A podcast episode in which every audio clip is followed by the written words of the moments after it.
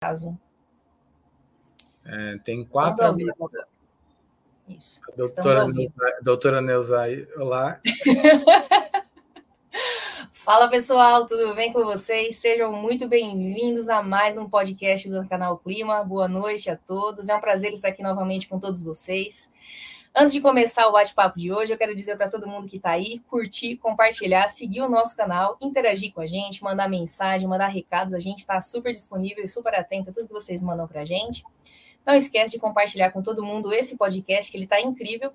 A gente está com uma pessoa muito especial aqui, um bate-papo, uma conversa super interessante, né? Inédita aí no mercado. Então fica com a gente e vem acompanhar aqui o podcast.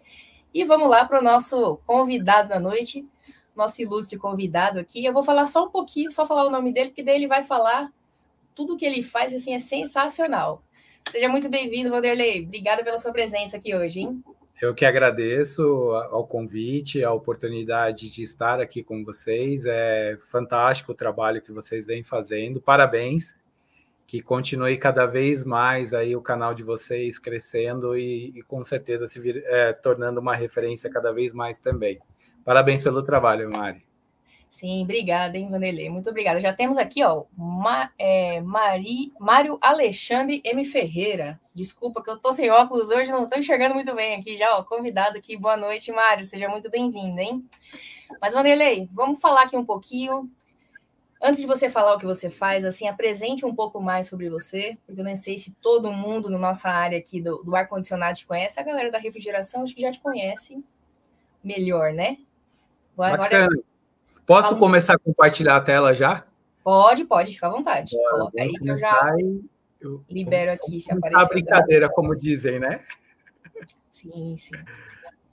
Mas aproveitando aqui, por enquanto não temos patrocinadores, mas vamos aqui, pessoal, compartilhem com todo mundo aí, mandem para os seus amigos, seus colegas, acessem aqui o nosso bate-papo, o nosso site e venham conversar com a gente, acompanhar o bate-papo de hoje, hein? Está aparecendo já, Mari, na tela? Sim, sim, já está aparecendo vocês? já para nós dois já. É que tem um pequeno Obrigado, delay. Os nossos apoiadores. Aqui. Pode ir. Agradecendo não só o canal Clima, né, pela oportunidade, mas os apoiadores, que é o IAR, o Instituto Internacional de Refrigeração por Amônia, o PNQAI, que é o Plano Nacional de Qualidade do Ar Interno, a Bombadur, referência em bombas aí a nível mundial, a Diareta Soluções, a Les Energy e a Valvo Gás também. É, muito obrigado pelo apoio. E o nosso primeiro, né, o nosso primeiro episódio, tão, tão comentado aí, esperado, é sobre qualidade do ar interno nas indústrias de proteína animal. Para quem não me conhece ainda, né? Eu sou Vanderlei Jareta, eu trabalho como consultor especializado em estudos para soluções em qualidade do ar e atualmente estou como vice-presidente do IAR, que é o Instituto Internacional de Refrigeração por Amônia. Também estou voluntariando no PNQAI, né, que é no Plano Nacional de Qualidade do Ar Interno. Aqueles que tiverem interesse também em contribuir com, com a qualidade do ar interno em seu segmento, fique à vontade, faça contato também com o pessoal. É, atualmente estou também como CEO da Giareta Soluções, é, faço bastante estudos, projetos na parte de ventilação industrial, pós-graduado pela USP em Higiene Ocupacional, técnica em refrigeração e climatização, segurança do trabalho, membro da Asher também, membro da, da AIA, e aí vai um monte de associações que a gente acaba buscando aí não só é, dentro do próprio segmento, mas nós temos que buscar as referências para falar do assunto e aplicar em cada segmento que nós trabalhamos, né? Isso é, é normal para que nós possamos realmente prestar uma assessoria mais completa para o cliente e compartilhar a informação correta também. E aí eu vou começar, podemos já começar a colocar fogo, né, Mari? Olha, eu acho acha? que a gente pode, hein? Acho que a gente pode já começar assunto polêmico, assunto bombástico. É, você falou do Mário Alexandre, um grande abraço ao nosso amigo Mário Alexandre, que é lá das Brave. Sim. É, em setembro aí temos a Mercofrio, estarei lá presente também na oportunidade de fazer palestras e participar do evento. Sim, e aí fica aquela pergunta, né? frigorífico, quando nós falamos de indústria de proteína animal, o pessoal associa muito frigorífico, fica aquele negócio, pô, mas frigorífico é tudo igual. É muito interessante que no mercado, assim, nós que atuamos na parte de qualidade do ar, engenharias e ventilação e por aí vai, muitas vezes nós escutamos o pessoal falando, pô, lá naquela área refrigerada tem muito CO2, né? É elevado, então né, não é bem assim. Mas nós vamos ver o porquê dessa situação. E antes, é importante só a gente relembrar, sabemos que, que tem diversos colegas aí que são especialistas na área também que estão assistindo, vão assistir depois e vão estar ouvindo também o podcast. É, sobre a qualidade do ar interno, né? Para que as pessoas entendam, para quem ainda não conhece, a qualidade do ar interno, ela está ligada à, à, forma como que nós, seres humanos, temos a percepção do ambiente. É, onde você está neste momento, você pode estar falando, ah, tá quente, tá frio, tá calor, é, tá abafado. Então, nós temos diversas particularidades que envolvem, né, em relação aos parâmetros de qualidade do ar interno. E muitas vezes é, o pessoal fala, poxa, mas eu vou desligar o ar-condicionado, eu vou é, abrir as janelas para que possa ter uma qualidade maior. Não é bem assim, porque muitas vezes, além dos odores, os particulados que estão em suspensão no ar, eles também influenciam. Então, consequentemente, você pode estar tá tendo um problema se você deixar uma renovação de ar de uma forma natural que ela não esteja no ambiente adequado. Ela pode muitas vezes trazer é, contaminantes de outras áreas, de outros setores, de outros ambientes, até dos nossos vizinhos, né? É, vira e mexe, nós escutamos aí alguns relatos, ah, senti o cheiro de gás no vizinho, então nós temos uma série de, de situações que envolvem não só a temperatura, a umidade, a velocidade desse ar, o ruído é relacionado a, a, ao ruído que o ar também gera nessa movimentação. Se tiver velocidade muito alta, vai ter um ruído mais alto. E isso acaba gerando também um desconforto. Os odores nós já comentamos, né? E para que você tenha realmente a, é, parâmetros reais de qualidade do ar interno, independente se o ambiente ele venha a ser um ambiente industrial, um ambiente de escritórios um ambiente residencial, Vamos generalizar e colocar realmente é, qualidade do ar interno. Existem parâmetros, tá? Hoje nós temos aqui no Brasil diversos profissionais que falam tanto de residências, ambientes de saúde e várias outras, vários outros segmentos, inclusive. Por isso, todos esses profissionais, eles seguem. Nós procuramos sempre seguir as leis, os decretos, as normas que tem, não só nacionais, as referências internacionais, a própria Asher, né, ela é, nossa, é uma mina de, de produção de conteúdo para parâmetros de qualidade do ar. Nós vimos aí na própria pandemia, né, foi uma das instituições que soltou primeiramente aí é, como proceder em relação a questões da qualidade do ar, trazendo, é, lembrando, né, algumas pessoas em relação a esses parâmetros. E dentro desses parâmetros, quando nós falamos de velocidade, temperatura, é, existem os agentes físicos, os agentes químicos e os agentes biológicos. Então, os físicos estão ligados diretamente com temperatura, umidade. Tá? É, os químicos são os gases, vapores que estão em suspensão no ar, independente se eles são oriundos de, de é, biológico ou não, mas que estão em suspensão. E tem a parte também biológica, que são os vírus, as bactérias, os fungos, que eles também estão em suspensão. Não à toa aí que nós temos no Brasil uma referência, posso dizer, a nível mundial, que é a nossa lei do PMOC, né? Que ela traz é, as referências falando da resolução da Anvisa, aonde traz também esses parâmetros. Hoje não é o foco nesse episódio, tá, pessoal? Até para que vocês entendam, não é o foco nós aprofundarmos nesses parâmetros, porque há necessidade de tratar com muita cautela, principalmente quando nós falamos de de uma indústria grande como frigoríficos, né? Aqui nós podemos trazer os números né, dessas indústrias no Brasil, e, e, são números bem elevados, né? Quando nós pegamos, por exemplo, assim, é, é, questão de, de produtos que são exportados, é, se nós pegarmos essa referência, Mariana, é engraçado, pode olhar na tabela ali, é o total de exportação do Brasil, né?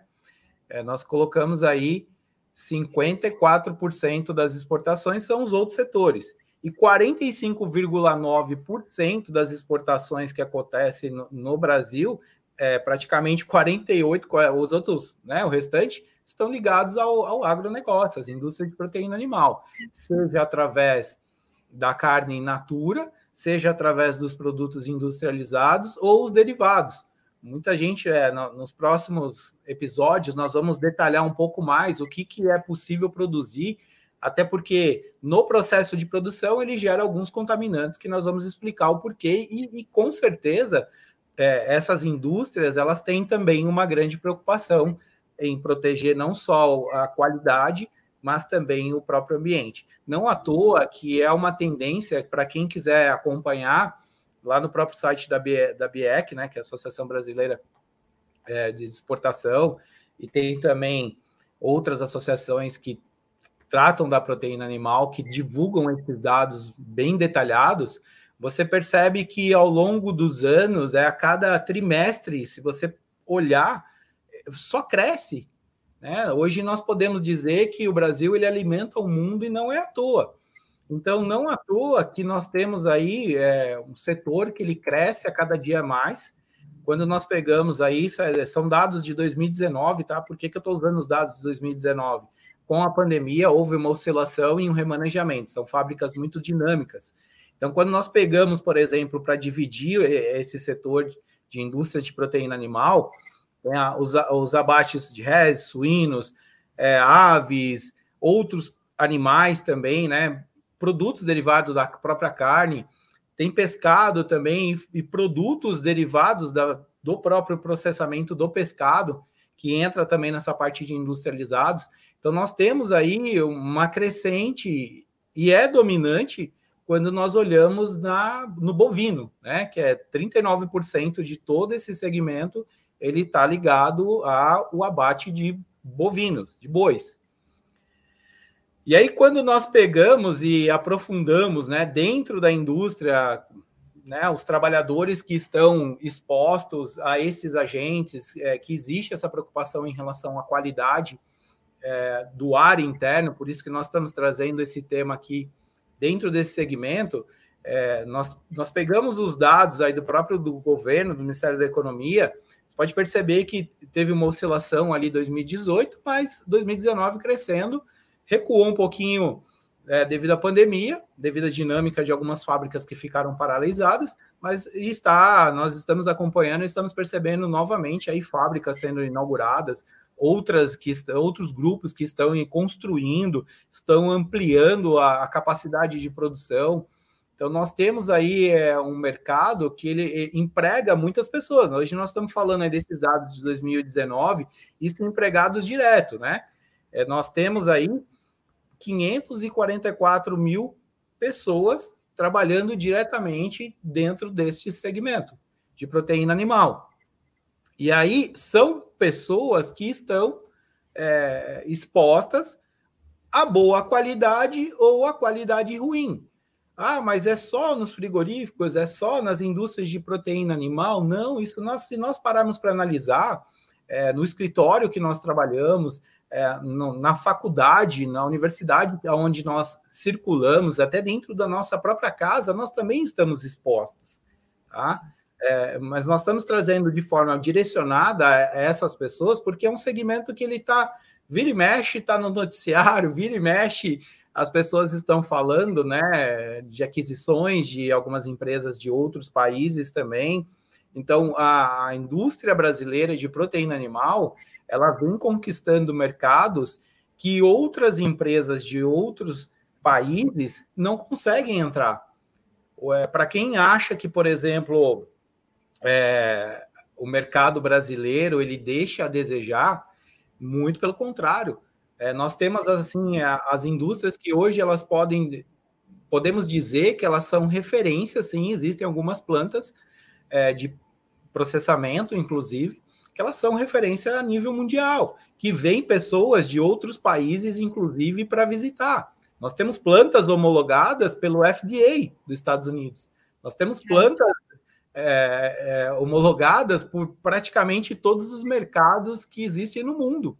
É, nós temos aí uma unidade do Halal, que é uma certificadora para abate, para fornecimento para o Oriente Médio, e, e ela, ela, eles têm, eles exigem padrões assim de qualidade dentro das indústrias, eles exigem é, um padrão muito elevado.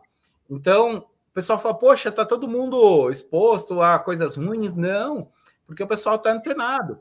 E cada uma dessas empresas, abate de bovinos, suínos, aves, é, graxarias, porque nós temos uma indústria que ela gera subprodutos que, consequentemente, ela, ela tem uma característica que ela gera uma outra fábrica, uma outra demanda dentro da própria fábrica, no mesmo, vamos dizer assim, dentro do mesmo, ter, do mesmo terreno, mas ela também gera e fornece para outros outros fabricantes, né, de outros produtos. Então é uma cadeia que quando nós aprofundamos, não à toa que ela cresce cada vez mais, é, você olha, você fala, poxa, eu não imaginava. Esses dias eu fiz uma postagem no meu Instagram, foi muito engraçado que muitas pessoas mandaram mensagem para mim, falou como assim, né? Foi uma postagem que um frigorífico, um grupo de frigoríficos fez e eu achei maravilhoso aquela informação. É, todos os produtos derivados do bovino. E aí você fala, minha Nossa Senhora, quanta coisa! Então, assim, é, muitas vezes é, existe um lado de uma crítica, existe o lado das pessoas que são contra né, o abate de animal, mas elas esquecem de olhar que, graças a esse processamento, graças a essas indústrias que hoje a maioria das pessoas no, no, planeta ainda são carnívoras, né? Eu posso dizer que eu sou um deles e adoro um churrasco. Eu, por enquanto, ainda sou também. Não consegui reduzir muito o consumo, mas ainda consumo carne. É, mas, mas, é, é, mas, é, engraçado que quando nós é, aprofundamos, né? Não só a carne, mas a, muitas vezes o calçado, a, a, o cinto que nós usamos. Então nós temos uma cadeia que você fala, poxa, se é, acabar o abate, e aí? Da onde que nós vamos produzir essas outras demandas que nós temos? Não só é, na alimentação. Eu né? digo para você, você tocou num ponto importante, por exemplo, né, na indústria da roupa, né, tem cinto, alguns calçados, carteiras, né? Aí eu pergunto para você, a gente, a gente passa, a gente vai fabricar isso de quê? De, de plástico, né? Daí a gente vai para a indústria do petróleo, então nós vamos rumar para essa outra indústria, aí vão, aí tem a questão da poluição, porque o plástico vai agredir o meio ambiente e outras coisas, né? Demora para se decompor e tudo mais. Então, são discussões importantes, né? Que a gente tem que, tem que levar em consideração também. Exato, porque é, é muito mais amplo, né? É muito fácil, muitas vezes, o pessoal é, colocar um estigma, né? E crucificar e falar muitas coisas é, que não são verdades. Infelizmente, tá, Mariana? É, uhum. Eu tenho percebido ao longo dos, desses anos que eu venho trabalhando, eu atendo frigoríficos, essa, esse segmento há praticamente 14 anos. Eu atendo diversos segmentos, não só automotivo, outros tipos de indústrias alimentícias também, metalurgia, mas nos últimos quatro, cinco anos, é, a demanda dentro desse segmento em específico, ele tem me determinado, assim, é, ficar muito vivendo com, com esse pessoal, vivenciando as particularidades, as mudanças. Nós temos aí situações que ocorreram na história do país é, que são muito boas. Né? Eu, eu costumo dizer que, olha só que bacana, a carne fraca é uma coisa boa porque ela mudou uma visão, ela mudou muita coisa, ela melhorou. Para quem está dentro do segmento, sabe o quanto a coisa melhorou e o quanto as empresas estão preocupadas, porque elas sabem que é, o nosso mercado hoje ele concorre não só na, na, na carne in natura, mas em todos os outros derivados. Nós concorremos aí com China, concorremos com Europa, e por incrível que pareça, nós mandamos muita coisa para lá, muita coisa para todos esses países. E ele, eles são países que, naturalmente, para não terem a sua economia ameaçada, eles exigem mais qualidade eles acabam exigindo mais coisas, é natural. E aí entra aquela disputa interna, né? Não à toa, nós vimos aí recentemente uma dessas. É, eu atendo essas plantas que foram homologadas para o Canadá de abate de suínos. O pessoal falou, pô, mas a gente não mandava Não, porque são mercados que eles são exigentes também. Então, eles acabam tendo parâmetros que o nosso país está atendendo e nós, como consumidores internos, nós recebemos isso de volta, de uma certa forma. E aí, quando a, é, a gente já começa a aprofundar, né, da característica de cada frigorífico, de cada planta, de cada processamento, nós conseguimos ver, vou até dar um zoom aqui. Sim, sim. Nós conseguimos ver as particularidades. É, até quero avisar o pessoal, não trouxe imagens, não trouxe vídeos, porque eu tenho muita, muita imagem e a gente acaba preservando. E no sim, momento oportuno, nos próximos episódios, nós vamos trazer algumas partes de processos, algumas coisas que que fiquem apenas evidenciando como funciona de exemplo e como funcionava em algumas empresas e como hoje funciona. Porque às vezes o pessoal olha e fala, poxa, é, mas uma planta até hoje é assim? Não, nós temos indústrias, por exemplo, esses dias eu estava numa vovozinha, né? É, eu estava numa planta que ela tem 63 anos de, de existência. Então ela não é uma planta industrial que ela, né? Hoje no Brasil, o Parque Fabril ligado à indústria de proteína animal, evoluiu muito. Então, nós temos plantas que têm essa, essa idade, mas que têm uma automação e um processo tão sofisticado que as pessoas não percebem. Sim. Quando você fala, poxa, a planta tem quantos anos? Ah, tem 63, 64 anos. Fala, poxa, mas como assim? E também. mas você pode ter a modernização da sua planta, né? O ideal é que o tempo passe e você acompanhe a evolução tecnológica e as tendências de ter um, um trabalho cada vez mais limpo, né? Com sem crueldade, que a gente sabe que no passado era diferente, né? Era, um outro, era, um, era uma outra maneira de trabalhar. Então, Exatamente. Então, as empresas vão acompanhando essas tendências, né? Exatamente. Por isso que quando nós pegamos, por exemplo, aqui na, na entrada, na verdade, desde o processo lá de cria dos animais, existe aquela preocupação. Em algum momento, todo mundo já deve ter escutado falar é, bem-estar animal.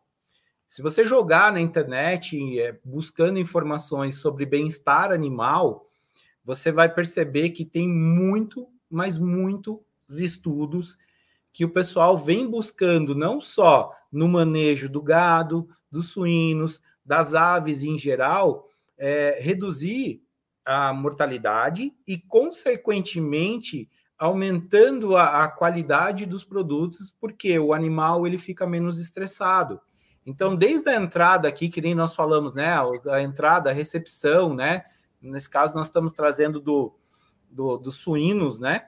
É, chega ali na recepção, tem todo uma, um cuidado, não só no transporte, desde o momento que ele, que ele vem da, das, das fazendas, né? Dos criadores, a velocidade que ele vai transportar, a que ele vai circular com esse caminhão. Então, nós temos aí, do momento que ele chega Oi. Deixa eu só te falar aqui rapidinho. O Mário Alexandre está dizendo que está com um pouco de eco. Melhorou, Mário? Diga aí para nós, dê um retorno para nós, porque para a gente aqui tá tudo ok, né? Mas o Mário disse que está com um pouco de, de eco para quem está acompanhando aqui a conversa. É, para mim também tá, tá bom. É. Bom, vamos seguir então. Qualquer coisa, ele Avisem, nos comunica. Por favor. Pode continuar. Aqui, ó. Pessoal, é, os animais eles chegam na, na, na, no frigorífico, né?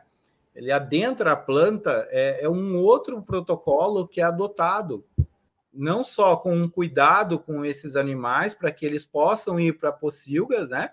E, e ficar lá na, nas mangueiras descansando, tem o tempo exato. Não é o foco da nossa da nossa live hoje, tá? É, até se alguém, se tiver, o pessoal quiser muito saber isso, tem profissionais aí que a gente pode indicar para trazer que acompanham muito mais de perto, veterinários, inclusive. Então é todo um processo que tem um cuidado, tem um tempo certo que, que o suíno ele fica ali na, na pocilga. E aí, desde este momento, existe um cuidado não só com a qualidade do ar, mas as questões sanitárias porque muitas vezes o pessoal, quando fala de indústrias de alimentos, esquece que existe o Ministério da Agricultura e Pecuária, Departamento de Inspeção de Produtos de Origem Animal, onde existem decretos, leis federais que elas sobrepõem, inclusive, algumas recomendações aí que o pessoal coloca e, e são leis que elas são muito detalhadas. Existem, quem tiver oportunidade de acessar lá você tem que fazer um cadastro para ter acesso a, a, a esses decretos. E aí, quando você aprofunda, você fala: Meu Deus do céu, tem muita coisa. Então, tem uma lei para cada parte, inclusive de quando, a partir do momento que o animal, é, que o suíno, no caso, ele adentra a planta frigorífica. Tá? Então, a, a, e essa questão da qualidade é onde que na recepção, nas pocilgas, os animais eles são lavados, as pocilgas também são higienizadas com frequência. Saiu uma quantidade de suínos, eles vão lá, eles, eles fazem uma movimentação muito interessante. Existe toda uma dinâmica ali, um controle, que sabem, ó, esse aqui chegou tal horário, e aí a hora que começa a liberar, vão lá, fazem higienização daquela, daquela pocilga, daquela mangueira, e, e, como nós temos aí um pouquinho detalhado, tá dando para ver bem na tela aí, né? Tá. Ô, Vanderlei, é. só explicar, porque nem todo mundo que vai assistir aqui, ou que está conseguindo aqui a gente, entende o que é esse termo possível, eu acho importante dar uma contextualizada para o pessoal saber o que, que é. O que que é essa... Resumindo, todo mundo conhece, é o chiqueiro. Ah, tá. Facilitar a vida. E é onde é, a possível é onde é, o, o, suíno ele fica lá em descanso no frigorífico, antes de entrar na, no corredor ali para ser atordoado, nós vamos falar também. Então, aqui, a das mangueiras é onde fica o, o, suíno ali descansando. E aí é condição, a, é feita a lavagem dos animais, que eu já comentei, porque eles já têm nesse momento que eles estão ali, eles estão produzindo esterco, tá urinando. Então, ele tem é, efluentes que geram odores e dispersam também no, no ar. Ah, o quanto vai estar o quanto vai estar contaminando, só fazendo, depende muito de cada planta. Normalmente é todo aberto em um posicionamento muito estratégico para que ele tenha uma ventilação natural e agradável. Em alguns, algumas plantas industriais, eu já fui solicitado, inclusive, para fazer esse tipo de estudo, para que tenha a ventilação direcionada para o bem-estar desses animais também, no momento que eles estão ali descansando. Tá? A partir daí, eles vão para o atordoamento. O atordoamento é onde tem a insensibilização, que muitas vezes ela pode acontecer através da eletricidade e também é, através do gás carbônico. É onde o, a, a, o animal, ele tá, o suíno, ele está, vamos dizer assim, sendo é, atordoado para que comece o processo de, de abate dele mesmo. Então, ali é o primeiro passo do abate. Então, vocês vão ver a diferença do, do bovino também, né? E aí, quando nós falamos um atordoamento com CO2, o pessoal fala, meu Deus do céu, mas as câmaras de CO2 é, tá liberando CO2, é, um, é muito elevado. Eu já vi, sim, tá? É, projetos que infelizmente estavam mal dimensionados, foram feitos errados a instalação. E aí eu fui solicitado porque o CO2 ele batia na platibanda é, na verdade, a descarga, porque é como se fosse um elevador. Quem tiver interesse de saber, joga na internet atordoamento por CO2. E aí aparece lá os elevadores. Então ele, ele tem todo um círculo ali que é o tempo exato para que o, o, o suíno seja atordoado. Ele desmaia literalmente, tá? Então ele fica inconsciente. E aí, consequentemente, é, existe a necessidade de que, quando é aberto para retirar aqueles uh, suínos que estão atordoados, é, existe essa movimentação de abre, uh, que abre as comportas. E aí há uma ventilação negativa que puxa e joga para esvaziar, tirar esse excesso de CO2 e joga na atmosfera. E aí o que, que acaba acontecendo? Se a descarga ela não estiver adequada, que nem nesse caso que eu peguei, é, o pessoal colocou, né, a platibanda tinha aquele vão lá de 100 milímetros aproximadamente, o pessoal colocou a descarga na lateral do, do, do CO2, e aí o vento, conforme ele batia, ele jogava para dentro do frigorífico. Então o pessoal na, dentro do fazia, processo. Fazia uma, uma, espécie de recirculação desse ar. Poxa Exato. Vida. Exato, exato. Então acabava consequentemente fazendo com que os operadores estavam, estivessem expostos. E aí eu fui lá, tal, conversei com o pessoal, inclusive eles até passaram para o fabricante, que é, um, é uma empresa de fora do país, daquela específico, tá? Dessa máquina específica de atordoamento de CO2. e colocaram para uma referência, é fazer a descarga para o alto, acima do telhado, e numa altura que ele evite a recirculação e que evite que vá na direção também dos equipamentos. Nesse, nesse ponto, eu queria trazer uma questão importante. É, a gente vê o quanto é importante o local correto da descarga de ar, né? Que às vezes a gente negligencia na, na fase de desenvolver projeto às vezes você não projeta, né, não pensa no local, no local adequado, nas alturas adequadas, né? No caso, projetos de conforto, a gente tem uma distância, uma altura X para você colocar a descarga de ar e as tomadas também de ar. Então, a gente respeitar as distâncias, né?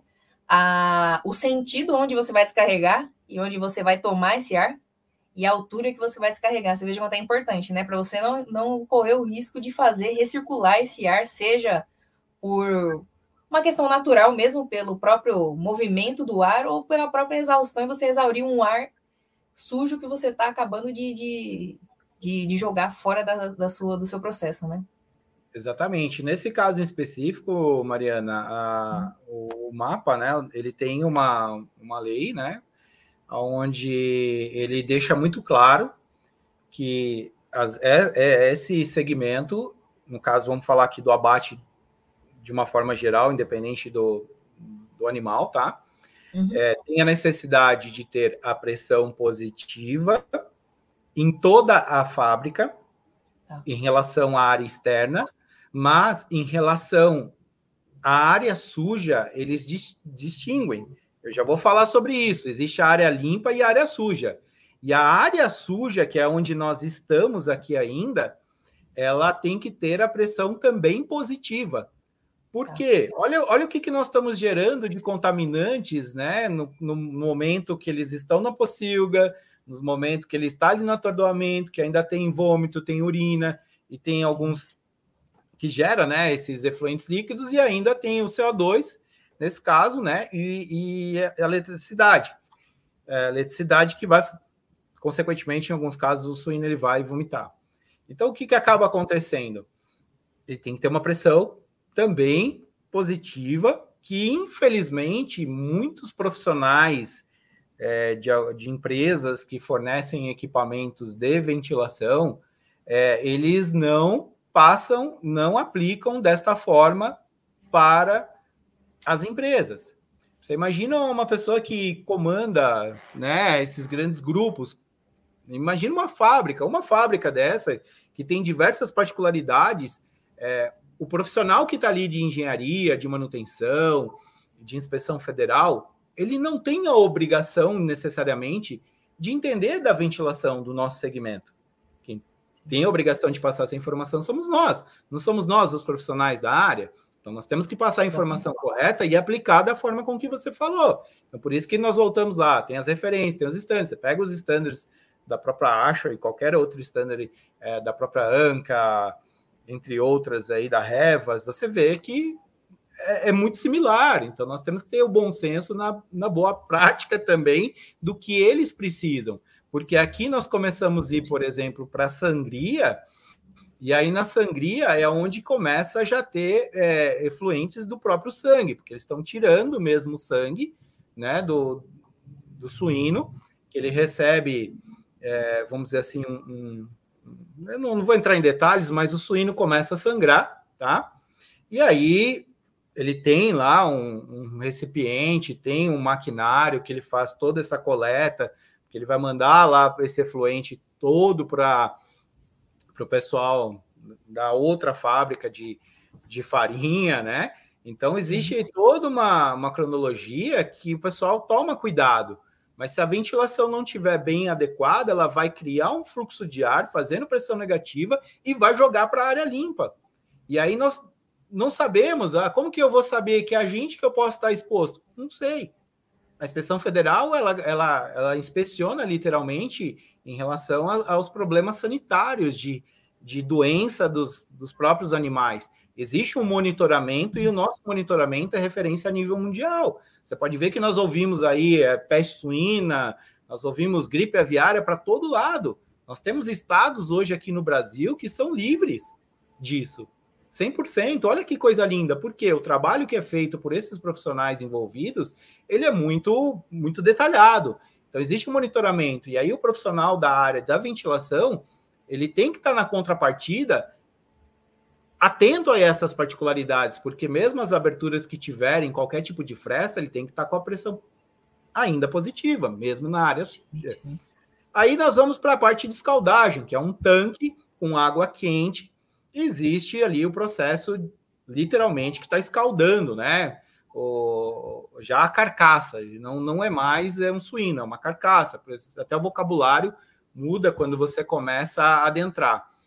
E aí tem a parte da depilação, que é, ah, perdão, aqui é efluentes líquidos, tá? Paulo César, agora que eu vi, Paulo César, um grande abraço, meu amigo. Paulo César é do frigorífico também. ah, se eu estiver falando bobeira, vocês me apertam depois. Aperta agora também, né? porque é culpa deles, porque eles que me ensinam, tá? Eu sei essas coisas porque é a oportunidade que esses profissionais aí, como o próprio Paulo César, o PC, né, mais conhecido como PC, né, nos passa aí. E aí entra na parte da depilação, é, toilette, né, que eles chamam, que é onde geram também é, esses, esses gases, porque ele está queimando, é, é, gás mesmo ali que queima, existe a chama, vou mostrar para vocês nos próximos episódios aí para quem depois estiver assistindo, quem não, quem estiver ouvindo depois assiste, porque nós estamos mostrando um organograma, tá, dessa uhum, planta de suínos, para que vocês entendam a, a cronologia do que está sendo falado. E aí tem alguns pontos aqui que estão sendo só aguçados, porque depois nós vamos aprofundar nos próximos episódios.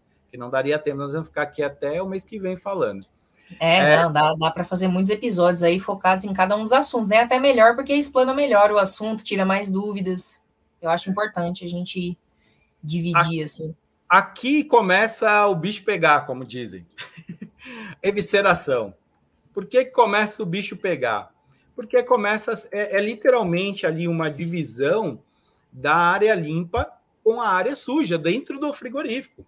Lembrando que todas elas ainda têm que ter uma pressão positiva em relação à área externa. Então, em relação à área externa, todas elas são áreas limpas. Sim. Certo? Todas elas que nós falamos em relação à área externa. Mas existe essa, esse fluxo que acontece na própria linha, né? Que é onde na evisceração começa tirar as vísceras. Então, nós temos aí partes internas que nós não sabemos, né? Para a inspeção federal, embora eles façam um trabalho de ponta a ponta, tá? Isso desde o produtor. É, hoje, se você pegar alguns grupos aí, você consegue rastrear, inclusive, é, da onde que veio aquele alimento.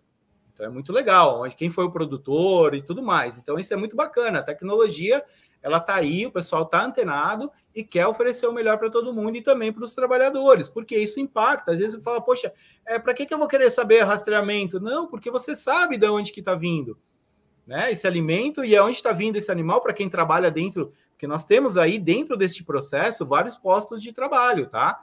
Nós estamos descendo, fazendo essa, essa cronologia desde lá do, da, da recepção, possível, nós temos vários trabalhadores que estão ali em postos. Nos próximos episódios, eu vou mostrar um layout que tem também é, posicionamento dos postos de trabalho, para que o pessoal que for assistir, quiser entender melhor, possa também estar tá vendo, tá? Mais ou menos onde fica e a quantidade aproximada.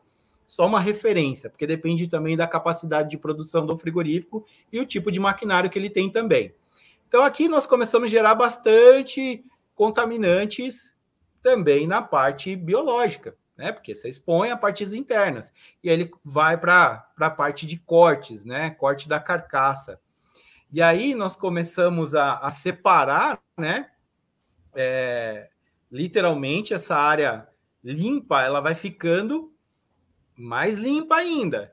Então ela acaba naturalmente existindo uma, um controle não só da qualidade desse ar, para ver se realmente o fluxo de ar ele está adequado.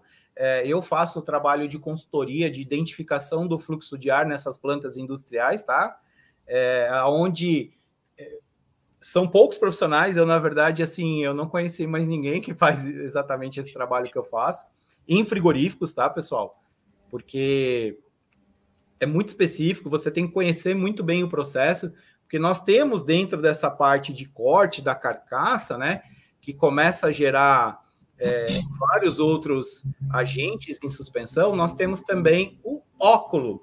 O óculo, ele é, vamos dizer assim, uma coifa invertida, que eles pegam, por exemplo, a parte das vísceras ali, fígado, as partes internas, e jogam ali naquele, é, na, naquela tubulação.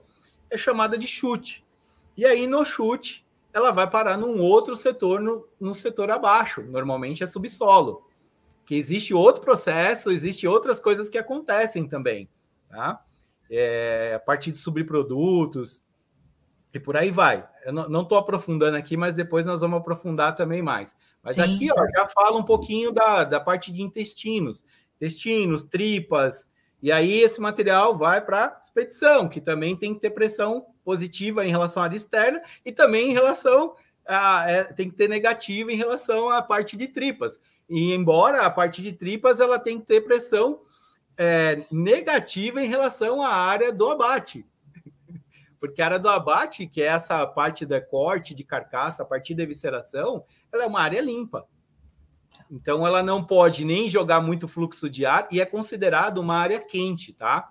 E aí começa as a meia carcaças, né, que eles chamam, que já está a carcaça, pessoal dividindo, e vai começa já ir para as câmaras, vai para desossa, vai para a câmara de estocagem, depende muito do que aquela unidade ela produz. Tá? Tem, tem plantas que ela corta e ela manda a carcaça inteira, ela exporta a carcaça toda. Tá? Então tem isso também. Então depende muito de cada unidade produtiva. Nesse processo todo, que a gente começou a entrar na parte da refrigeração, e desde lá da pocilga, lembra que eu falei, ah, o pessoal faz higienização quando troca, né, quando esvazia e tudo mais, mas também para dentro da planta industrial, que é a hora que passa ali na insensibilização, no atordoamento, começa a vir dali, que tem a barreira sanitária é, de acesso normalmente, é, existe o processo de higienização. Existe o processo de higienização nos intervalos, que são nas pausas térmicas, né? Pausas ergonômicas, é, tão polêmicas, nós não vamos entrar nisso aí, é, em relação à parte de ergonomia, que consta nas normas brasileiras, existe aquela pausa que, vamos dizer assim, que a cada duas horas é feita uma pausa e é feita uma higienização com água quente. Em todo o frigorífico a não ser dentro das câmaras, tá? Em toda essa parte do abate é higienizado, miúdos, é tudo, é tudo higienizado. E aí existe uma pausa do almoço, que o pessoal faz uma higienização um pouco mais pesada. E aí, quando o pessoal volta à tarde, troca normalmente de turno, tem outra higienização. É, é literalmente, vamos colocar aí a cada duas horas tem um, um processo de higienização. Obrigado, Neuzair. Doutora Neuzair Viana com a gente aí. Um grande abraço. Você é referência, pelo amor de Deus. Mariana conhece também a doutora Neuzair, né, Mariana? Sim, então eu estou reconhecendo ela. Ela estava lá com a gente no dia do evento do que aí, né? Do pessoal lá da Brava, não foi? Exato, doutora Neuzair. Exatamente. Me seja muito bem-vinda, doutora Neuzair. Obrigada por estar aqui com, acompanhando o nosso trabalho, hein? E, e, aí, o que, que acontece? No final da produção, existe uma, uma higienização mais pesada. E essa higienização mais pesada, ela utiliza não só a água a 60, 80 graus, mas ela utiliza também é, produtos químicos, sanitizantes. E aí existem pessoas que estão fazendo essa sanitização. Então, essa sanitização, ela também acaba comprometendo a qualidade do ar interno. E o pessoal está atento tem feito ações não só nas áreas refrigeradas, mas nas quentes também, para fazer uma renovação adequada. Eu faço esse tipo de estudo também, para que o pessoal ganhe não só na eficiência energética, na, na retomada, na, nas pausas, porque o que acontece? Naquela higienização da pausa, ele usa uma água ali 60, 80 graus. E aí o que, que vai acontecer? Você tem um ambiente com temperatura controlada aí, 10, no máximo 12 graus para operação você joga uma água quente, você vai gerar vapor para todo lado. E esses vapores, esses né, é, aerossóis, esses vapores que estão em suspensão, o que tem neles?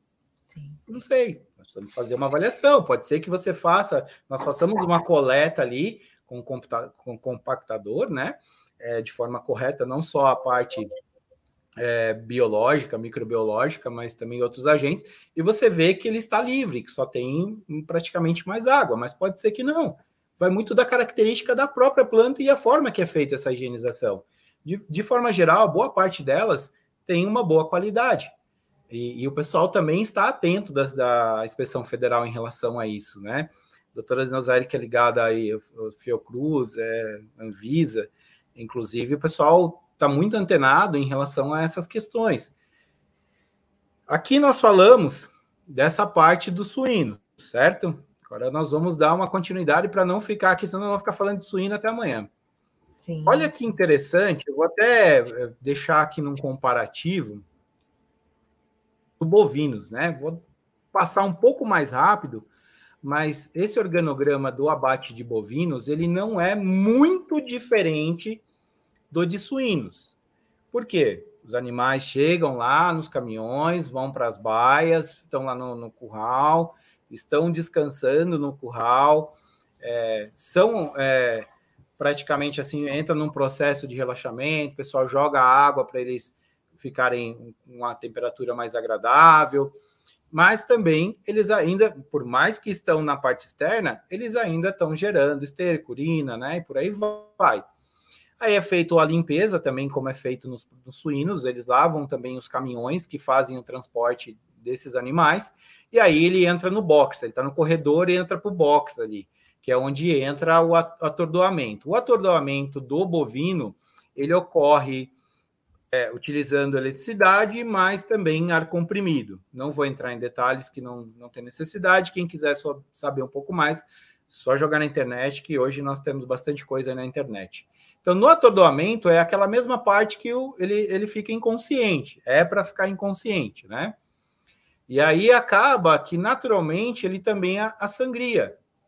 Após isso, ele é içado, existe a nória, né? Que é um equipamento, uma linha de transporte aéreo, que eles colocam no gancho, como do suíno, e aí ele é feita a sangria e ele já está em suspensão, está na linha aérea também como suíno.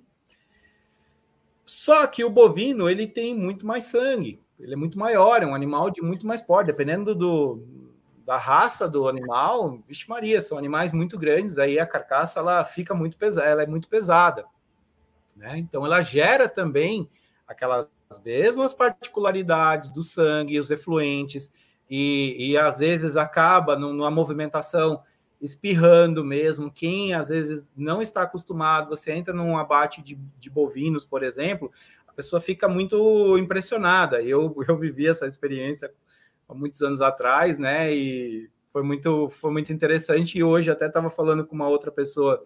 Recentemente nós estávamos fazendo um treinamento, eu estava explicando para ela algumas coisas, né?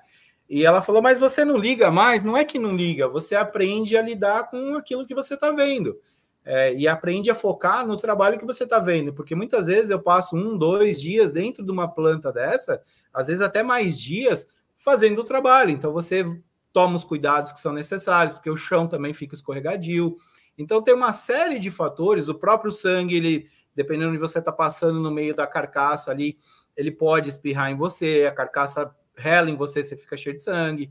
É, pode ocorrer de, né, se fala de suíno e bovino, é, se você não tiver esperto, qualquer problema que acontecer na linha de transporte aéreo, porque aquilo é mecânico.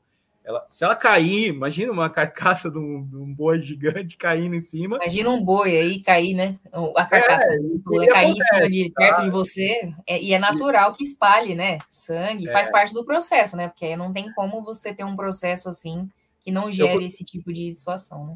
Eu costumo brincar, né? O PC que está nos assistindo aí, ele é da parte de engenharia, manutenção também, né? Não, não tô vendo todos os outros que estão, né? E os que vão assistir depois, mas eu costumo falar exatamente, eu dou o seguinte exemplo. É, você trabalhar na manutenção de, um, de uma Fórmula 1 que tem todas as, todas as peças para reposição, tudo eles tiram, trocam tal, tudo controlado milimetricamente por computador, tudo, aerodinâmica, tudo mais, é uma coisa. Você vai lá, faz uma correção, não à toa que o pit stop é rápido. Mas eu já acompanhei aí de problemas em Nória, né, que é uma coisa que infelizmente acaba acontecendo, porque ela é nada mais que nada menos uma, né, tá um gancho ali pendurado e tá numa linha, numa rodana, né, e ela tá no transporte aéreo. E dá problema nisso, eu já vi o pessoal assim, é, literalmente parece uma equipe de Fórmula 1. O cara fica bom de engenharia de manutenção, ele aguentar trabalhar no lugar desse. Porque Sim. eles são muito dinâmicos, eles têm que estar muito atento, porque eles não sabem o possível problema. E ele está dentro de uma área que tem um controle sanitário muito elevado. É um controle internacional, né? Nós temos plantas aí, inclusive, que são monitoradas por outros países, tá? Muitas pessoas não sabem disso, o processo ele é monitorado. Praticamente todos os frigoríficos eles têm câmeras, mas alguns são monitorados em tempo real pelo mercado que está fazendo essa compra. Então é muito interessante isso também. Você pode dizer para a gente, Vanderlei, alguns mercados, por exemplo, alguns países que fazem esse monitoramento? China. Ah, China. China,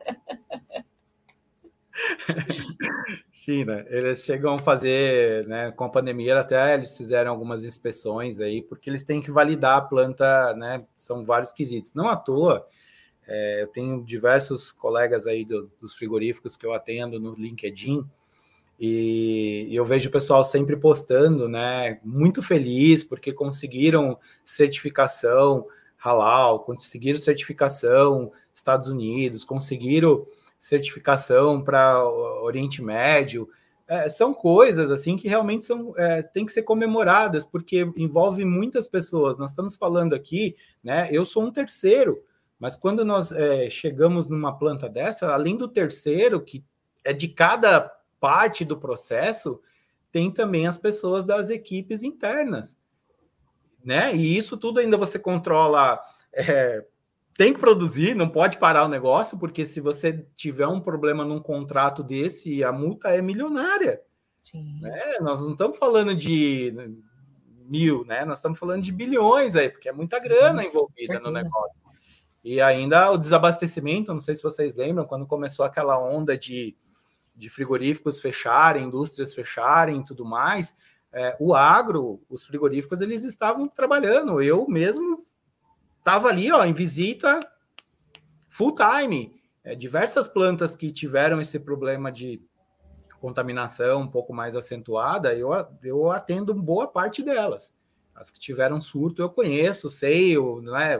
O pessoal conhece, porque nós estamos falando assim, ah, poxa, é, todas são perfeitas as plantas? Não, não são perfeitas. É, existe ainda muita coisa que pode ser melhorado, mas esses profissionais eles fazem com certeza o melhor deles para que eles consigam é, conquistar esses mercados. E isso é muito legal. É, quando você fala, poxa, mas é, são vísceras, é tripa, então a tripa ela ainda está com né, intestino, está com fezes ainda, tem a, um monte de coisa ali. Né? Na parte de bucharia, por exemplo, que é, é, você vê que começa a ficar um pouco diferente. A visceração, né? Começa os cortes, né? E aí começa os cortes da carcaça, ele começa a dividir, né? Vai para bucho, bucho cozido, bucharia, triparia, intestino. E, e, quando nós falamos de um processo, por exemplo, de bucharia, é, são é, recipientes, são tanques com água quente, água fria, né? Que existe a necessidade do processo, aquece, as centrífugas que geram muito vapor, e esse vapor ele tem agentes de suspensão. Então, se a, o, o, profissional que está atendendo relacionado à qualidade do ar, na verdade, relacionado ao equipamento de ventilação, eu, eu acredito que hoje o requisito mínimo deveria ser de um profissional, eu acredito que isso um dia vá, vá ainda acontecer. O profissional que trabalhe com ventilação, ele tem ter a obrigação de ter conhecimento do que é realmente qualidade do ar interno porque não envolve só a parte de qualidade, não envolve só a parte é, é, trabalhista, né? Mas envolve todo o contexto de que se o cara não fizer algo que realmente seja efetivo e esteja de acordo com a, por exemplo, a parte de bucharia, pressão negativa, mas ele ainda tem que ter positivo, então ele tem que trabalhar com o número de trocas. Aí eu entro na parte do calor. Por isso que eu fui estudar coisas diferentes que na verdade elas se completam. Você pega uma NR36 da vida, você fala: Meu Deus do céu, eu preciso atender ela, como é que eu vou atender? E aí o profissional que está fazendo esse trabalho de atender esses itens, ele tem que estar tá atento às outras standards do, da Ashore, ele tem que estar tá atento aos standards do IAR e outras normas aí, ASME, por aí vai. Então ele tem que estar atento a todas as particularidades que envolve, porque se ele não fizer uma exaustão legal, ele vai o quê? Contaminar processo, ele vai contaminar pessoas, vai aumentar afastamentos por problemas de vias aéreas. Então tem uma, um pacote envolvido que ele gera prejuízo. É o que eu falo para os clientes que eu atendo. Eu falo: se você não tiver uma boa consultoria em qualidade do ar, você vai tomar prejuízo. E é difícil para eles entenderem isso também, porque nós estamos falando tanto de qualidade do ar de dois anos para cá. Mas é Sim. algo que a gente olha. É muito Ô, Vanderlei, aproveitando que a gente tocou nesse ponto, como que é a fiscalização disso? A fiscalização ela é pesada. Pesada. Tá? Ela é pesada principalmente quando nós falamos de inspeção federal. Inspeção Federal e Ministério Público do Trabalho, eles estão presentes. Nós vamos falar sobre isso também. É, legislação envolvida nessas particularidades que, que agregam, que chegam na, na né, nessa, que atingem também essas indústrias. Ela é pesada, mas só que nós estamos falando aí de, por exemplo, eu tenho né, amigos do Ministério Público do Trabalho, que são pessoas fantásticas que ensinam muitas coisas, eu começo a entender, o lado deles também, começa a entender o lado do, do cliente, mas eu vejo assim que existe hoje algo, uma movimentação acontecendo muito positiva, muito maior do que multas e paralisações de fábricas, que é a conversa. Porque o cara do Ministério Público, ele também não está dominando 100% daquele assunto. Porque ele não pega só frigorífico, ele pega minerador, ele pega trabalho escravo. Nós estamos vendo cada dia mais aí, ó, é, auditores fiscais, profissionais do Ministério Público aí, inclusive, trabalhando muito forte. É, nós temos é, a Ana Orcades, ela foca muito nessa parte, que ela é uma auditora fiscal do trabalho, é, fantástica, ela, questão de análise de riscos, porque as pessoas têm dificuldade de entender que a análise de risco ela está associada à qualidade do ar. Eles não conseguem entender. E aí é o que? É o conhecimento. Então, por isso que quando você fez o convite, inclusive é a palestra nossa, não sei se você vai lembrar, ela é, ela é praticamente muito similar àquela palestra que foi que eu fiz lá na, na USP no nosso seminário internacional. Sim, exatamente. É bem semelhante. É, nós temos que trazer o conhecimento tanto para as pessoas ligadas ao Ministério Público, para as pessoas ligadas à empresa. Você imagina, né? É, você pegar um grupo de empresas, não vou, não vou citar nomes, porque eu não quero magoar ninguém, porque eu também atendo vários outros, mas quando Isso. você pega um, uma pessoa, por exemplo, que eu tenho muito contato com pessoas de corporativo, aí você pega uma pessoa do corporativo que ele atende pelo menos aí umas 50 fábricas. Aí você imagina 50 fábricas que ele tem fábricas desde fábricas de dias de rodando a fábricas que estão rodando há 60 anos ele tem todas essas particularidades de processo tem a parte civil, porque nem todos têm uma estrutura adequada. Essas partes aqui de bucho, triparia, na maioria deles é num subsolo. Eu tive que aplicar a geotermia, um estudo que eu fiz num frigorífico que eles estavam desesperados, queriam beneficiar o pessoal, que estava ocorrendo numa determinada região que é quente do país, e o pessoal estava desmaiando. O Ministério Público vê isso, o Ministério é, os administradores também veem isso, veem e estão trabalhando para melhorar cada vez mais. É, e aqui nós estamos indo agora para dar continuidade, senão nós vamos parar aqui. Já, sim, sim. Já, já, já. Como é que é? Já estourou não? Não, não. A gente está aqui, temos uma hora de conversa, ainda temos aí uns, uns 10, pra, 15 minutos, a gente consegue ficar, conversar, tranquilo. Dá para ficar umas duas horas ainda, então. Sim, sim. Ó, Aí o que, que acontece, Mariana? Você percebe como ela é, ela é, muito similar, e aqui estão os óculos que eu comentei também, que vão para essas áreas. Então, na área limpa do abate, ela tem é, o acesso, que é o descarte dessas partes que vão para o bucho, que vão para triparias e outras partes do processo. A parte do couro, que está um pouquinho mais para trás, eu não entrei em detalhes também, que aí o pessoal tem o chute para o couro, e que estão ligados a partes externas da fábrica e outros setores. Então, aí aqui quando começa a ficar a parte refrigerada, ela é mais tranquila, mas ao mesmo tempo ela tem também essas suas particularidades, como eu comentei, do processo de higienização. O pessoal acha que o frigorífico normalmente é só, é só isso, a parte de corte de, das desossas, né? É, a parte do que o pessoal está mandando para as câmaras.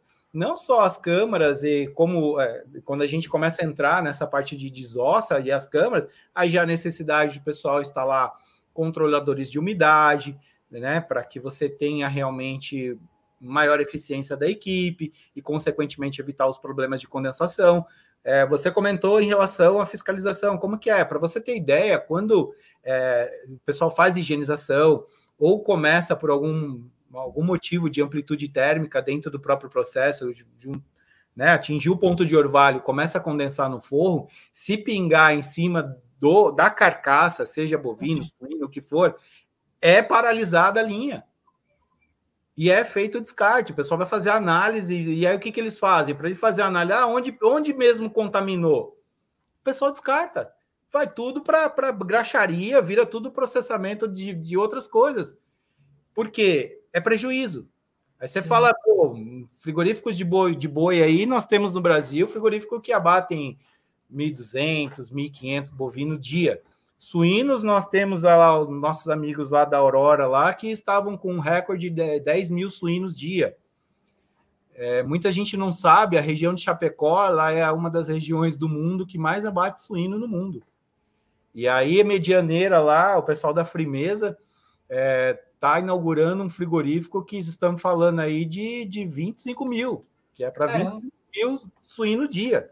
Então é uma competição saudável que existe também e é muito, muito legal, porque é o nosso país, se você vai nessas plantas, todas elas estão em, em, em obras, praticamente. A maioria delas está em obra, ou já passou por obra recente. Então, todas elas têm as particularidades e têm as necessidades, que se o profissional não conhecer, por mais que ele possa olhar aqui, né, que a gente falar... Opa, acabei voltando aqui sem querer, desculpa é, quando eu estou mostrando o organograma aqui dos dois, suínos e bovinos, né?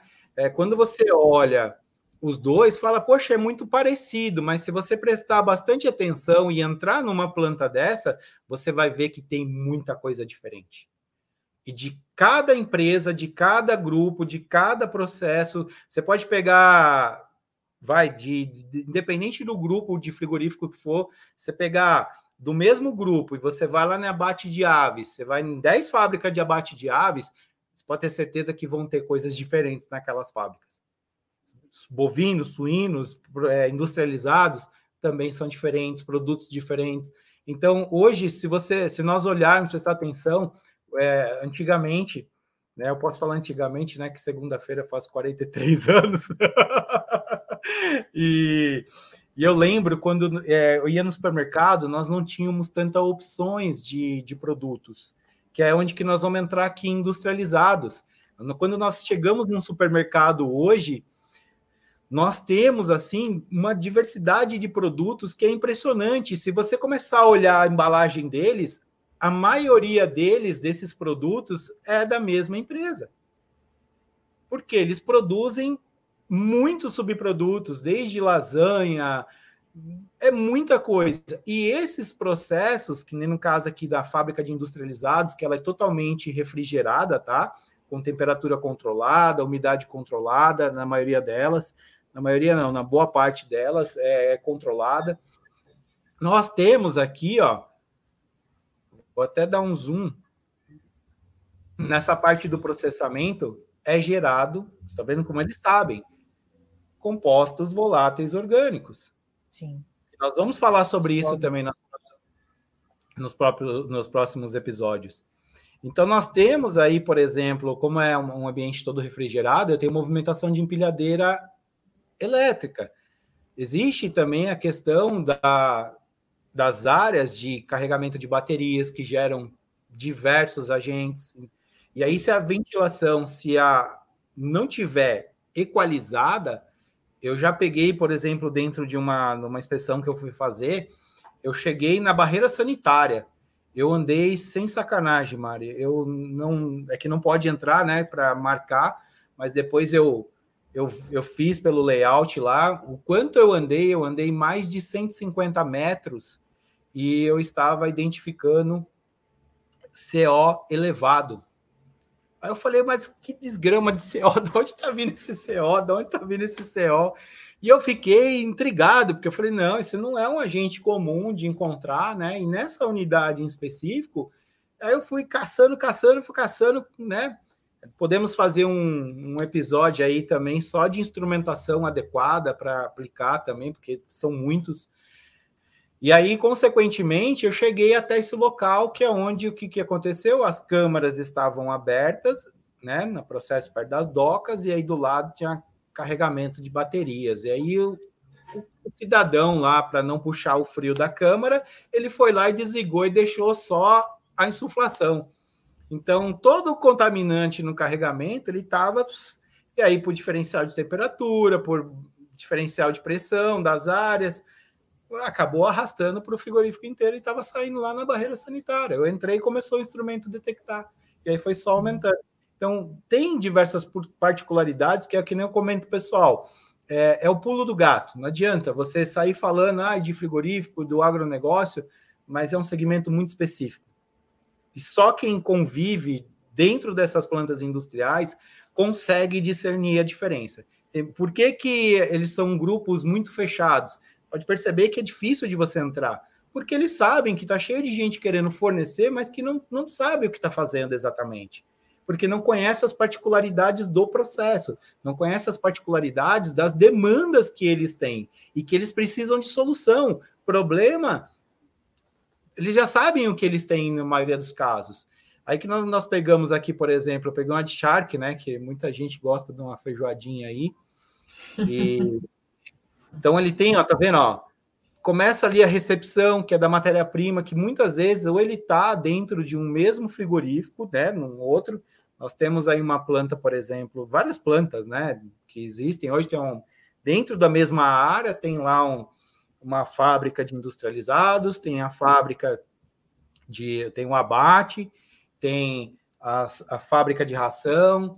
Então eles têm dentro do mesmo complexo é, as mesmas é, nas mesmas fábricas, não, é fábricas diferentes que geram também contaminantes no ar, na atmosfera, que podem, com a direção do vento, ir também para os equipamentos de ventilação e podem contaminar o processo. Eu estava numa, numa empresa, né, fazendo uma consultoria de identificação do fluxo de ar, e, e aí nós, né, com os instrumentos de leitura direta, começou a aparecer um agente que eu falei, poxa, esse negócio tá muito esquisito, durante, durante a visita. Aí eu falei, como assim? Eu já tô aqui desde ontem, eu não, nenhum momento eu vi acontecer nada disso. Ô, Jailson, um grande abraço para você também, meu amigo. E aí, dentro dessa planta, que ela é totalmente enclausurada, começou a aparecer é, particulado elevado. Eu falei, nossa, que coisa bizarra, né? Ontem não estava, hoje à tarde também não. É, porque é um trabalho muito minucioso e muito metódico que eu faço para que realmente a gente consiga ter resultados reais, porque a variação ela é muito grande do próprio processo, a dinâmica é muito grande durante o processo. Então pode acontecer muitas coisas que vão influenciar mais ou menos na contaminação do ar dentro dessa fábrica. E aí que, que eu descobri? Atravessei, desci três andares, descobri que lá na barreira sanitária, próximo da barreira sanitária, que não tinha, não estava totalmente enclausurada, e aí quando abria a porta potencializava, naquele determinado horário, o vento estava jogando, estava dando uma turbulência, jogando para baixo toda a fumaça do que era produzido na cozinha do refeitório. Caramba. E filha da mãe desse particular, o eu ainda brinquei né, com o cliente, se ele, se ele estiver assistindo ou ele ouvir depois, ele vai lembrar que é ele. Eu falei para ele, esse cheiro gostoso tá complicando a vida de vocês, né? Porque o cheiro estava muito bom, mas só que tinham agentes que não eram não, não era adequado para o ambiente controlado como eles têm. Né? E é engraçado como passou três andares, ela entrou pelo terra e passou três andares. Então, Sim. isso pode acontecer porque o, o, o, profissional da ventilação que faz um dimensionamento e faz uma implantação errada, ele, ele compromete todo um trabalho de várias pessoas. Nesse né? ponto em especial, Vanderlei, eu queria chamar atenção, talvez até, para a questão se esse, se esse ar estava né, vindo da área da cozinha isso já demonstra que talvez o, o descarte já, a exaustão do processo do, da cocção já não tinha, eu vou acredito aqui que talvez não tava, não, talvez não tivesse um lavador ou tivesse não tivesse bem dimensionado, porque O correto não é, é que esse sistema não, diz, não jogue para a atmosfera um ar com esse tipo de componente. Né? Para isso que serve um sistema, você tem ali um, um, a lavagem do ar para você descartar um ar, vamos dizer assim, um ar mais limpo, né? Então a gente Exato. já, se você começar a, cozinha, a puxar vários pontos, você vê que tem falhas até em outros sistemas e vão acabar prejudicando o processo como um todo. Por isso que eu comento, pessoal, é, é tem que ser muito minucioso. A gente vê hoje em dia muita gente falando de PMOC, muita gente falando de qualidade do ar. Legal, isso é bom. Quanto mais pessoas tiverem, vai ser maravilhoso mas nós temos particularidades de segmentos. É, hoje eu posso dizer que é muito diferente você fazer uma avaliação de qualidade do ar numa, num frigorífico da vida, numa, numa, indústria de proteína animal, e você fazer numa de lácteos relacionada a chocolates e por aí vai. Por que é diferente? São outras particularidades, ele tem outros problemas.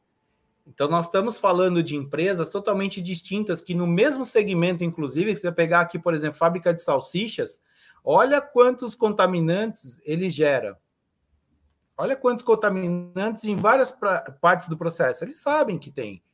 Por quê? São condimentos, é, são vapores que podem comprometer e eles sabem. Que, por exemplo, aqui a gente pega na parte da moagem, ó, condimentos, sais de cura, ligantes, etc que no movimento que eles estão fazendo a pesagem lá, dispersa.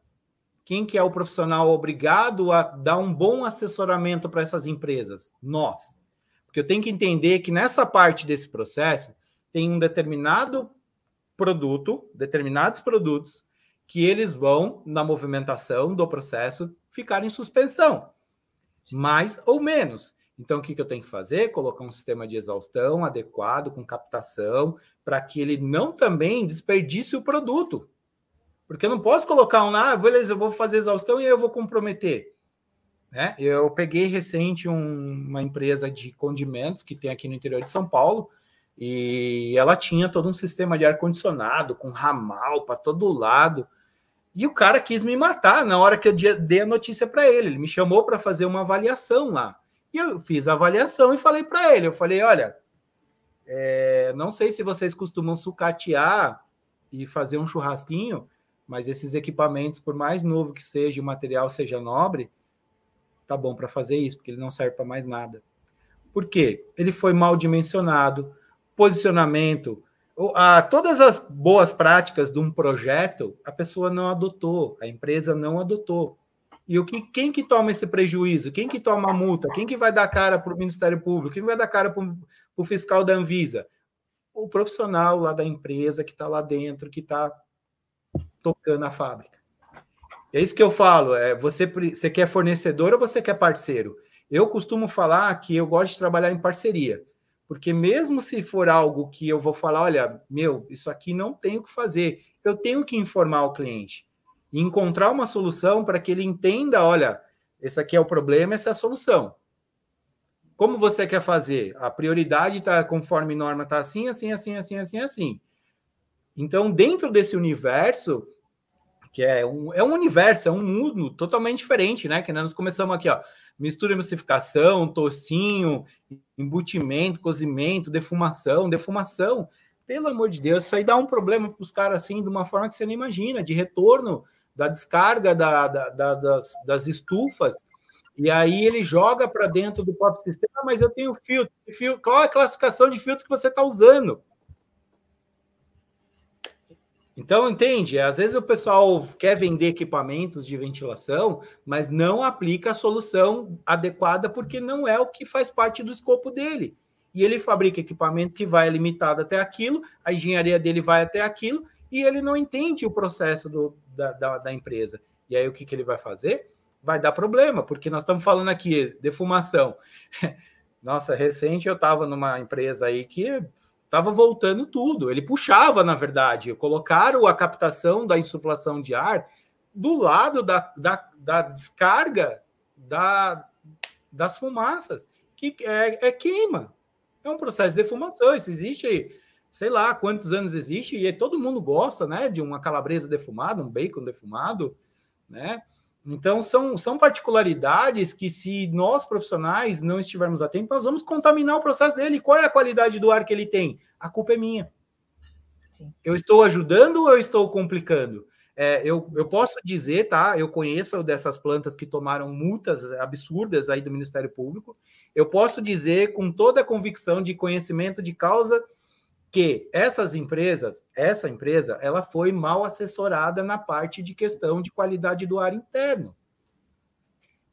Por que, que ela foi mal assessorada? Porque ela não teve um profissional que conhecesse as particularidades de toda a rotina antes do funcionário sair da casa dele até o transporte e todas as particularidades dentro da, da planta e não deu um assessoramento correto.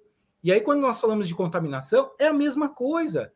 Quando nós falamos de identificação de fluxo de ar, é a mesma coisa. Como é que a pessoa vai falar, olha, dá, isso aqui dá, eu olho para o equipamento, ah, isso aqui tá para cá, ou se não pega uma fitinha, joga a fitinha, pela aí, gente, não é assim que funciona. E a turbulência, e as alterações que tem no processo, durante a higienização, o que, que vai acontecer quando tem que acompanhar o processo? Porque isso aqui é um universo muito grande, que tem diversas particularidades. No meio de uma área que tem é, refrigerada, ela tem já outra com cozimentos aí a 120 graus. Tem defumação do lado. E, e né, então tem, tem particularidades que vão comprometer é, o processo. Que se nós não estivermos atentos, nós vamos complicar. É o que eu falo, pessoal. Você que contrata serviços, prestadores de serviço, tem que filtrar.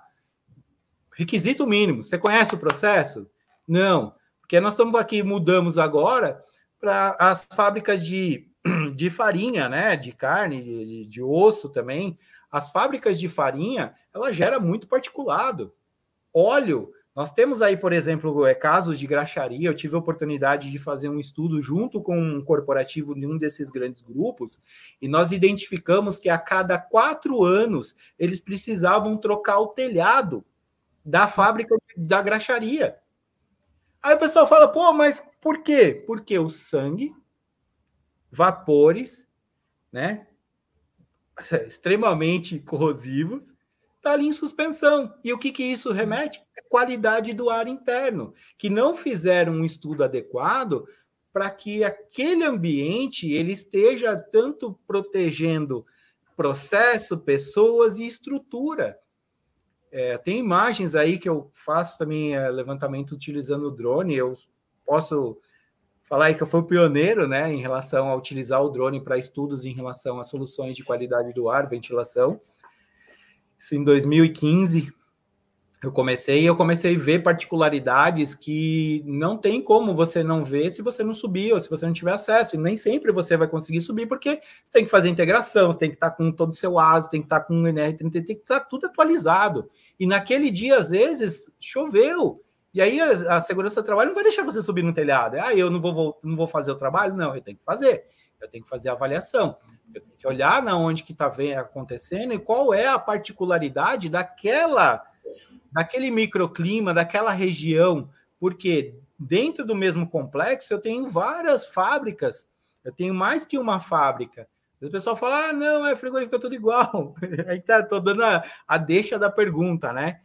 Então, são particularidades que a gente começa a ver, né? Aqui, ó, compostos voláteis orgânicos, tem a parte de material sólido, em suspensão, então particulado, tem é, a, componentes químicos. Então, tem uma série de, de agentes que estarão comprometendo, sim, a qualidade do ar dentro desses ambientes. Ah, beleza, eu vou fazer toda a renovação de ar e vou jogar tudo para fora. Legal, aí o vento muda. Ah, mas eu vi que o vento predominante, ele é para... É, maior parte do ano, ela fica para leste. Legal, se você ainda não conhece, fica a dica. Visite o site windfinder.com. Você vai ver lá brincando, brinca com o site que você vai conseguir ver o quanto o vento muda de direção e intensidade ao decorrer de um único dia. Então não é, não é via de regra, por isso que às vezes eu o pessoal fala, pô, você tá, tá, tá polêmica em relação ao vento predominante. Não é polêmica, é realidade, é natureza, não sou eu. Tem alguém para reclamar, reclama com o homem que criou tudo isso, porque não foi eu. Então o vento ele pode mudar, e cada região tem a sua particularidade, aonde dependendo do tipo de componentes que eu tenho sendo processado ali naquela empresa, eu vou contaminar dentro da produção da outra área. Uma área que está limpa, ah, colocamos ventilação, coloquei ar-condicionado, estou fazendo renovação de ar que eu não tinha, né? É, estou fazendo renovação de ar, no ambiente refrigerado estou tendo renovação de ar, mas dá, foi, volta ao que você falou, mas da onde você está captando esse ar? O que, que você tem próximo? É? Será que o filtro que realmente você está utilizando é o adequado? Eu tenho clientes que ficam bravos, bravos assim, por quê? Ele tem que trocar filtro toda semana. Nós estamos falando de filtro F7. Sim. E não é barato. Mas por que, que ele tem que trocar? Porque ele quer ter uma qualidade do ar ali dentro. Ele fica bravo, mas é um, faz parte do budget de investimentos. Eles colocaram na ponta do lápis que compensa mais.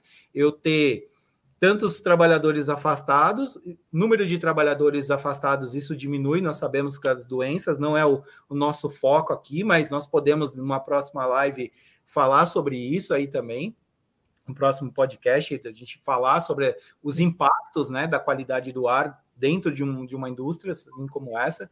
Então, são particularidades que, na ponta do lápis, ela gera prejuízo. E volta no quê?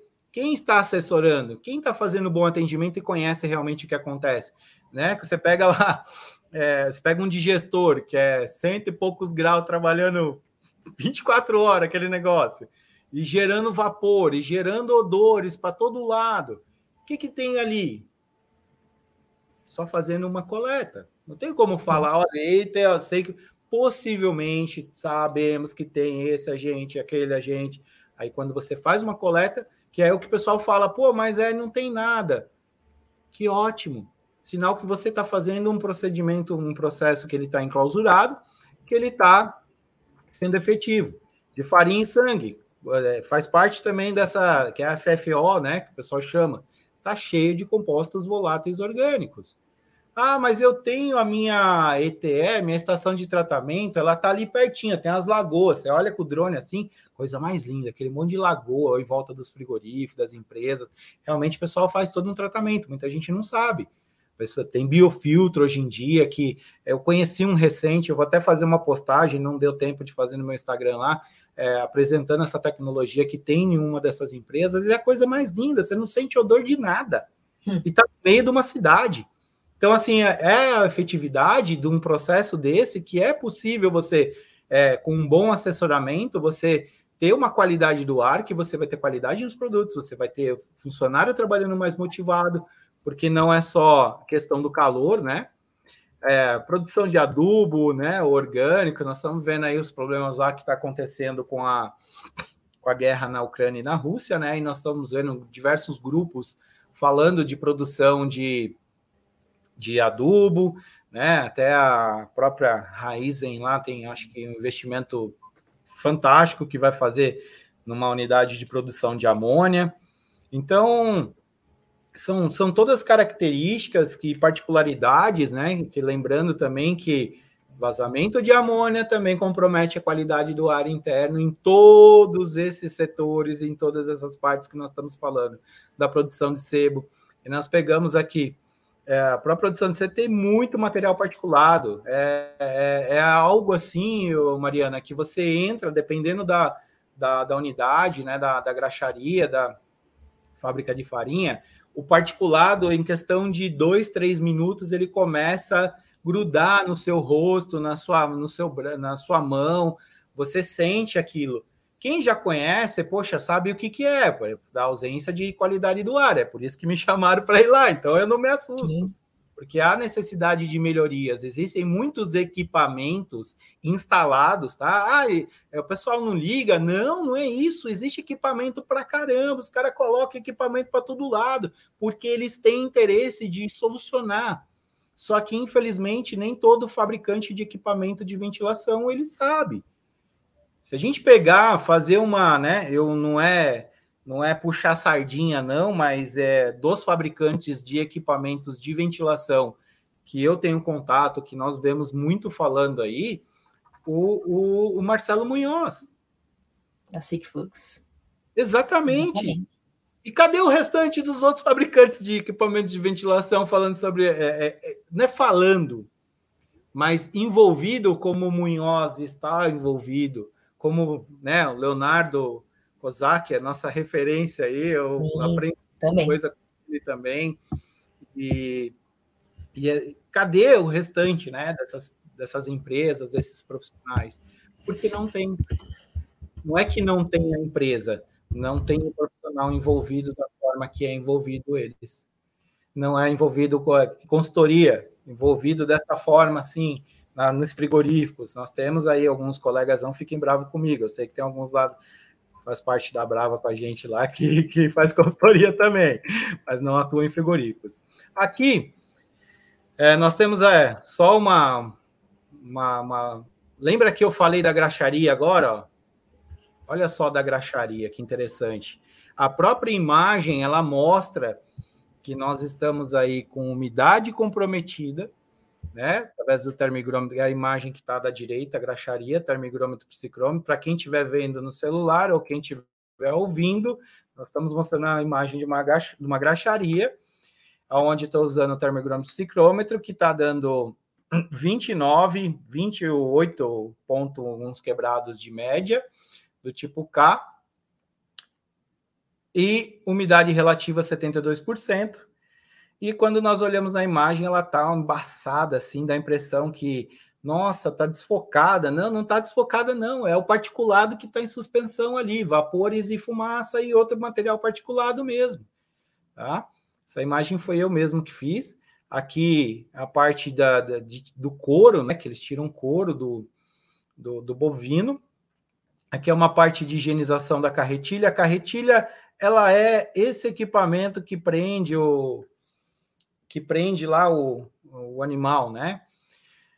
E aí nós temos aqui na higienização de carretilhas diversos ácidos. E é comum o operador não estar utilizando por teimosia, tá? Não é porque a empresa não fornece EPI adequado, máscara, proteção respiratória adequado para este tipo de processo é comum, infelizmente, a gente vê a teimosia de algumas pessoas, mas é a ausência de informação. Então, cabe nós também levarmos essa informação de qualidade do ar para todo mundo, do operador, ao diretor, ao CEO, todo mundo que é envolvido na, nas indústrias. Eu não falei de aves, tá?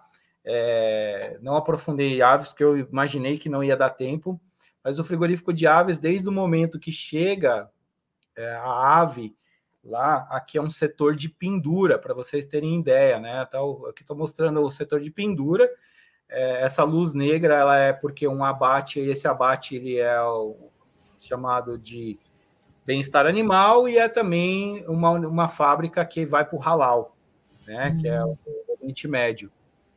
Essa fábrica, ela abate para esse mercado. E aí os operadores podem ver que eles estão todos com proteção, proteção respiratória, é, auricular, e tem uma capa. Então, a questão térmica, neste caso, é muito grande. E quando nós falamos de qualidade do ar, não só conforto, mas ligado também a material particulado e agentes biológicos, porque na hora que eles estão pegando a ave dentro da, da gaiola, eles estão fazendo o processo de pendura, não só particulado fica em suspensão, devido à penugem que ela acaba soltando ao se movimentar e se agitar, e também ela acaba soltando fezes. E isso pode ir no rosto dos operadores que eles estão é o mangote e a capa que é lavável. Então eles eles se protegem bem.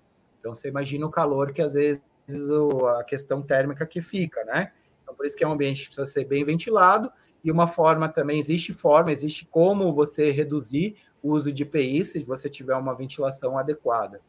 Lembra que eu falei com chega lá no, na recepção, o, o bovino, olha lá, que é o banho antes do abate. Eles estão tomando um banho, refrescando ali.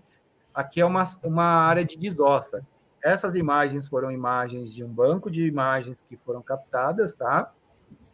Somente essa da pendura foi eu que fiz, a da carretilha e essa da graxaria. É, são imagens antigas de propósito, tá?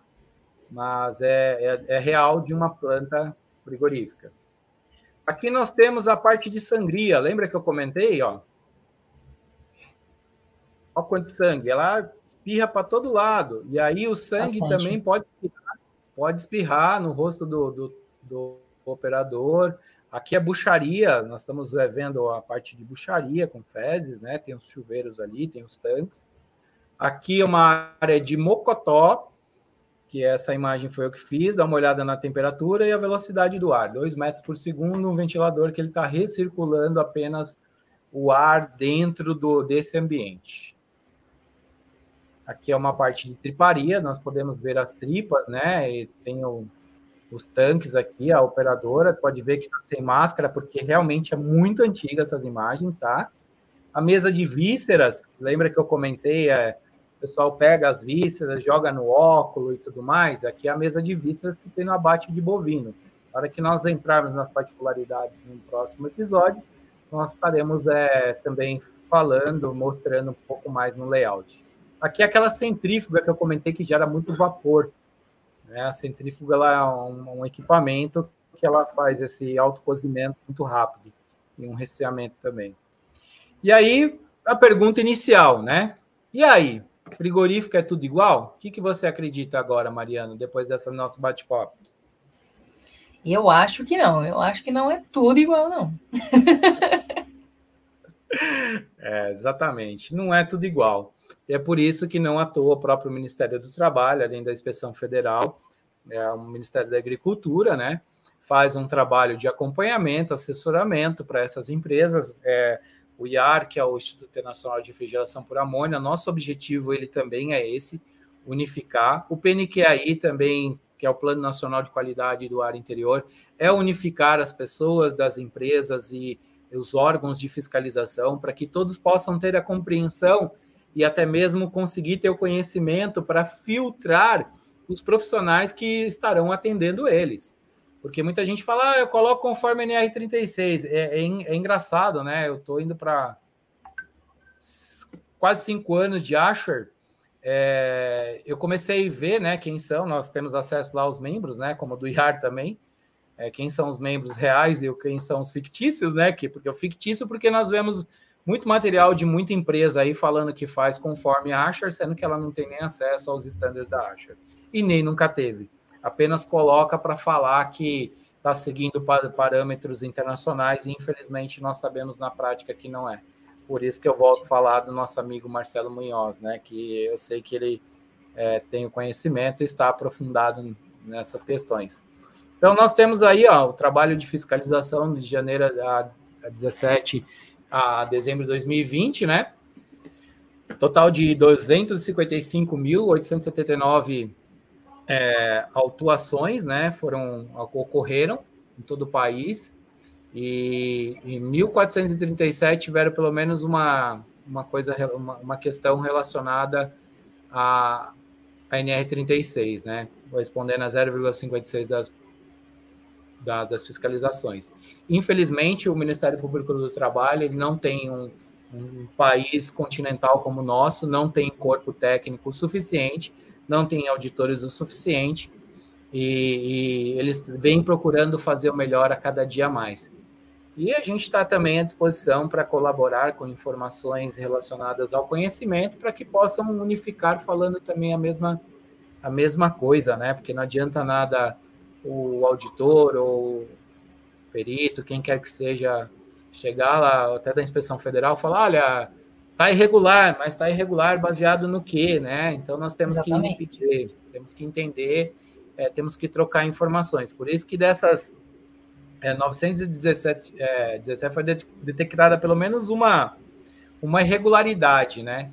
É, o Ministério do Trabalho ele faz, inclusive existe um documento na internet que é exatamente nesse link, né? Que é o relatório de análise de impacto e riscos é, na, na, na atualização da norma, né? Então, da NR36, quem jogar lá análise de impacto de risco consegue ter acesso na íntegra e você consegue ter, inclusive, acesso aos é, os problemas que tiveram com contaminação via respiratória, cutânea e por aí vai. Então, 64 interdições e um embargo, né? Que acabou ocorrendo nesse período. Falar é pouco, é muito. Dentro do tamanho do negócio que nós vimos lá atrás, eu, eu vejo que ainda é pouco, mas as empresas vêm fazendo muito para evitar também o problema, tá? Sim. É, então aqui, né, nós pegamos, é, eu peguei esse exemplo, né, como nós estamos aí bastante, e boa parte desses é, desses problemas apontados nesses estudos, né, eles apontam é, como causa de acidente ou afastamento do trabalho, tem uma diversidade de riscos físicos, né? Aí nós entramos a partir de ruído, temperatura extremas, umidade, vibração, agentes químicos, agentes biológicos, aí entra a parte ergonômica, mecânica, né? Que estão presentes no abate, que hoje em dia nós temos aí plantas é, modernizando bastante, nós temos até salas de corte 100% automatizadas. Então tem bastante coisa muito bacana acontecendo também no mercado, tá? Mas infelizmente é uma realidade que nós pegamos aí relacionados que poucas pessoas relacionam, qualidade do ar interno, que ela impacta na temperatura, na umidade, nos agentes químicos e biológicos. Que são esses, né, agentes que a gente pode ir numa próxima live aprofundar, falar um pouquinho mais sobre eles, né? É, normalmente nos frigoríficos, tá? Nas indústrias de proteína animal, nós encontramos agentes biológicos como vírus, fungos, bactérias, protozoários e outros. Aí os químicos, nós temos aí proclorito de sódio, dióxido de sódio, ácido peracético e amônia, né? Que eu sou suspeita de falar de amônia porque eu amo amônia. e os agentes, os agentes físicos extremos de temperatura umidade, é, e umidade elevada. Eu amo amônia porque a amônia ela não denigra a camada de ozônio, faz bem para o meio ambiente. Ela só deve ser manuseada de forma correta com equipamentos que tenha realmente standard internacional de fabricação. Isso aí também dá uma outra live se você quiser, um outro podcast. Sim, sim. A gente pode trazer esse assunto também. E aí, meus contatos, né? Para quem tiver alguma dúvida de alguma coisa que eu tenha falado, que não entendeu, é, meu WhatsApp, que é o 966100282. Meu e-mail é vanderlei.giaretasoluções.com.br. Instagram, Vanderlei Giareta, meu Instagram profissional, e o Instagram da, da minha empresa, arroba Giareta Soluções.